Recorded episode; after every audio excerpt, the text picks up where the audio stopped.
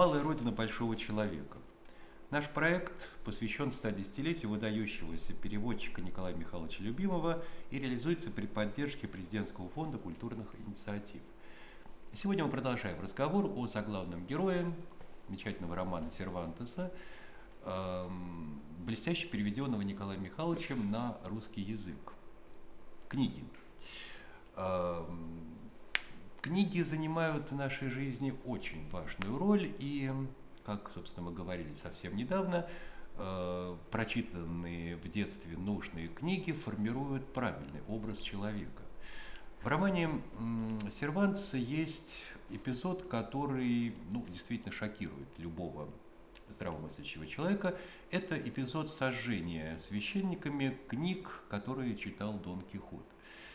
Правильно ли они поступают? Спасают ли они, э, так сказать, его от безумия или перед нами ну, самое настоящее кощунство? Э, на самом деле, как по мне, тут противосто... э, противостояние двух вер – Э, одна это священники, которые искренне верят в то, что они спасают Дон Кихота тем, то, что они зажгли эти книги. А другая вера – это Дон Кихот, который э, благодаря этим книгам начал спасать, ну, как он считает, начал спасать город, начал бороться с великанами, Э, и встал на путь рыцаря. А, и когда э, книги его сжигают, ну, мне кажется, это очень печальный момент, потому что очень много денег было отдано на это все, и тут приходят священники и просто берут и сжигают такое огромное количество произведений, благодаря которым ну, Э, он стал рыцарем. Я воспринимаю эту главу вообще как личную трагедию для себя. Почему? Со многих точек зрения. Во-первых, правильно, здесь упомянули о том, что эти книги имели определенную ценность материальную, потому что огромное количество денег было э, отдано за то, чтобы их выручить, и были проданы пахотные земли. И вот здесь, э, знаете, у меня такая параллель возникает. Э, Э, есть Иисусова молитва, в которой есть такие слова «Хлеб наш насущный дашь нам днесь». И вот здесь книги превращаются для Дон Кихота в хлеб насущный. Он готов хлеб реальный продать, то есть землю, на которой он бы мог вырасти э, реальный урожай, продать его, получить деньги и так далее. Ему важнее хлеб духовный в виде вот этих книг. Мне в жизни тоже, наверное, это важнее, поэтому я еще раз говорю, я воспринимаю эту историю как трагедию. И всякий раз думаю о том, что с какой фанатичной верой сжигались эти книги, с какой поспешностью, с каким поверхностным взглядом на них цирюльник это делал и священник. И я думала о том, ну неужели нельзя было погрузить на телеги, куда-то вывести, спрятать в другое место и так далее. Это с одной стороны. А с другой стороны, как историк – я глубоко сожалею вообще об этом факте, потому что каждая книга тогда – это произведение искусства.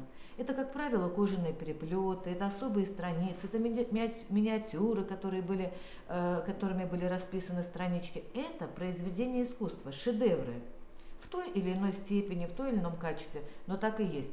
И, на мой взгляд, это даже граничит с вандализмом. Я согласен. Я даже думаю, что Сервантес э, стал неким пророком, да, потому что он предсказал те самые события, которые, допустим, происходили в фашистской Германии в 30-е годы, когда устраивались костры из книг, и где борьба с инакомыслием начала, начиналась с сожжения книг опять же, мотив, который блестяще был обыгран Брэдбери в романе 451, град, 451 градус по Фаренгейту, где, опять-таки, книги объявлены, в принципе, угрозой человечеству. Да? Вот. Логика очень простая. Люди, читающие книги, начинают думать. Люди, начинающие думать, начинают поступать так, как им велит э, их долг, их совесть, их сознание, их рассудок, тогда как не читающими людьми легче управлять.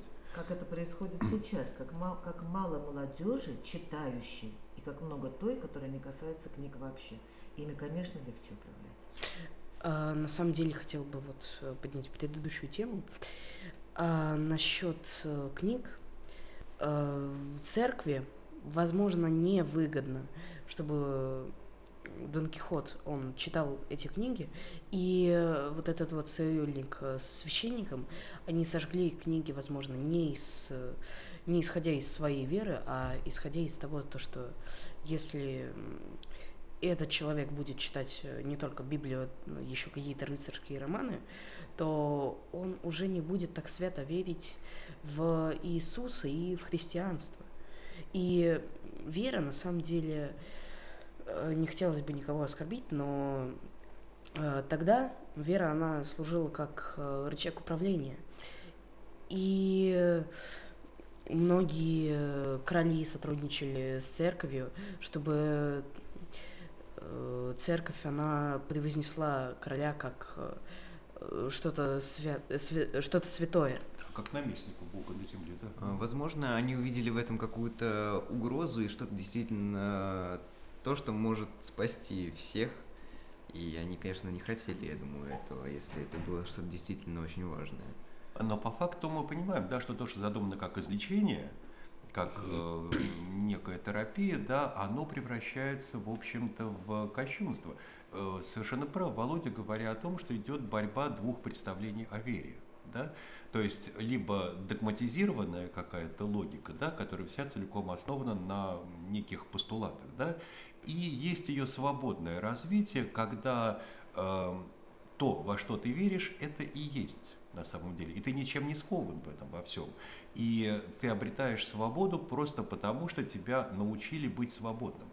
И книги уничтожаются здесь именно как то, что делает человека свободным. И их уничтожение – это момент закрепощения. То есть мы отбираем у тебя твою фантазию, мы обрубаем твои крылья, да? будь, так, будь таким, как мы. И верь в то, что верим мы, и все остальное – это от лукавого. Мгм. Получается так же, да? Я склонна к этому, да. Мгм. Хорошо. Хорошо. Эм, Но э, этот разговор требует, конечно, продолжения. Э, В следующем подкасте мы обязательно его продолжим. А сейчас мы благодарим вас за внимание. С вами были Игорь. Владимир. Прохор. Владислава. До новых встреч.